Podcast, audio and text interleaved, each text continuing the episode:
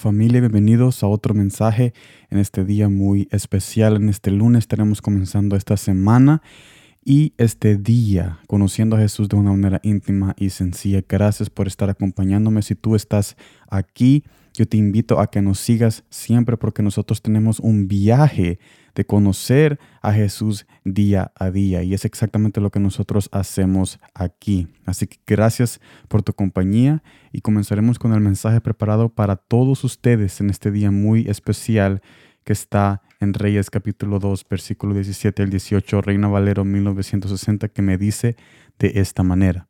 Él entonces dijo, yo te ruego que hables al rey Salomón porque él no te lo negará, para que me dé a Abisag Tsunamita por mujer. Y Betsabé dijo, bien, yo hablaré por ti al rey. La petición de Adonais en este pasaje nos lleva al siguiente pasaje, Primera de Reyes capítulo 2 versículo 21 al 22. Y ella dijo, dese Abisag Tsunamita por mujer a tu hermano Adonais.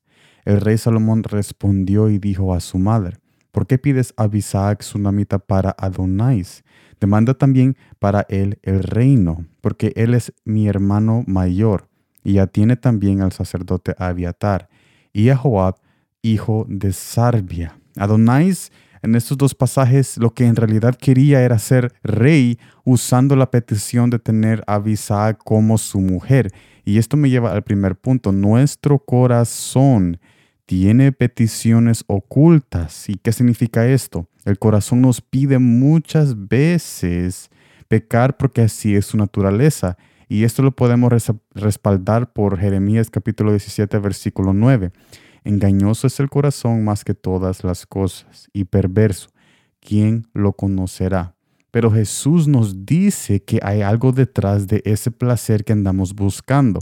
Hay algo detrás de esa adicción, de esa tristeza, de ese celo, de ese engaño, de esa manera que nosotros andamos buscando algo. Hay algo que está detrás de todo lo malo que nosotros queremos hacer. Mire lo que dice Jeremías capítulo 17, versículo 10. Yo Jehová, que escudriño la mente, que pruebo el corazón, para dar a cada uno según su camino, según el fruto de sus obras. Jesús nos enseña lo que el corazón realmente quiere, cuando nos permite ver los frutos de dolor y angustia que nuestro corazón produce. ¿Y qué significa esto? Cuando nosotros vemos esos frutos de adicción, de tristeza, de dolor, de angustia, es una señal que Jesús nos enseña que el corazón realmente anhela tener un hogar y una morada donde descansar y donde poder habitar. Porque cuando nosotros vemos esos frutos de dolor y angustia, es porque hemos puesto nuestros corazones, con los corazones en lugares donde pensábamos que ahí podíamos permanecer. Pero como no hay ningún hogar más hermoso que el hogar que Jesús ha preparado para nosotros, que es su presencia por medio de su Espíritu Santo que nos conecta, entonces vamos a siempre sentir el dolor y angustia si no ponemos nuestro corazón en donde Él quiere que lo pongamos, que es a sus pies. Es en esta producción de frutos donde vemos la verdad. ¿Y por qué es esto importante? Para que podamos llegar a la raíz de la herida y sanarla en la presencia de Jesús. Para resumir este mensaje muy especial, yo los invito a que noten y pongan atención a lo que ustedes están haciendo durante el día y más que todo y específicamente hablando las cosas malas que ustedes hacen.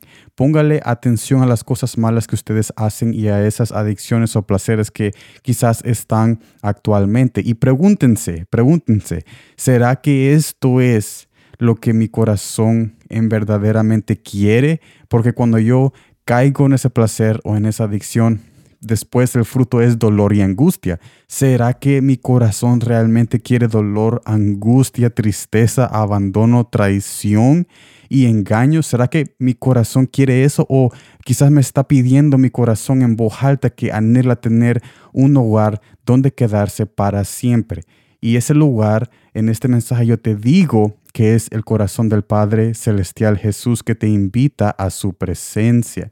Así que hace la pregunta, hazte la pregunta a tu corazón, si en verdaderamente ese engaño o placer o adicción es realmente lo que ese corazón quiere, o en realidad detrás de todo eso, detrás de todo ese dolor y angustia, lo que realmente quiere es esa invitación y que tú aceptes esa invitación a la presencia de Dios para que pongas tu corazón ahí y que tu corazón permanezca a los pies de Cristo para siempre, donde ahí no hay dolor ni angustia, sino que gozo y salvación. Y a pesar de que sí va a haber dolor y angustia alrededor de nosotros, nuestro corazón está aguardado en el calor y bajo la sombra del Omnipotente. Así que yo te invito a que te hagas esas preguntas tú mismo, cuestiona tu tu sentir tú mismo, cuestiónate, pregúntate, ¿será que esto es lo que quiero en realidad?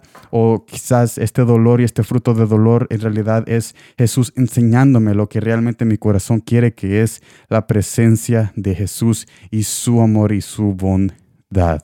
Gracias por estar en este mensaje. Nos vemos mañana en la próxima y como siempre, gracias por el tiempo.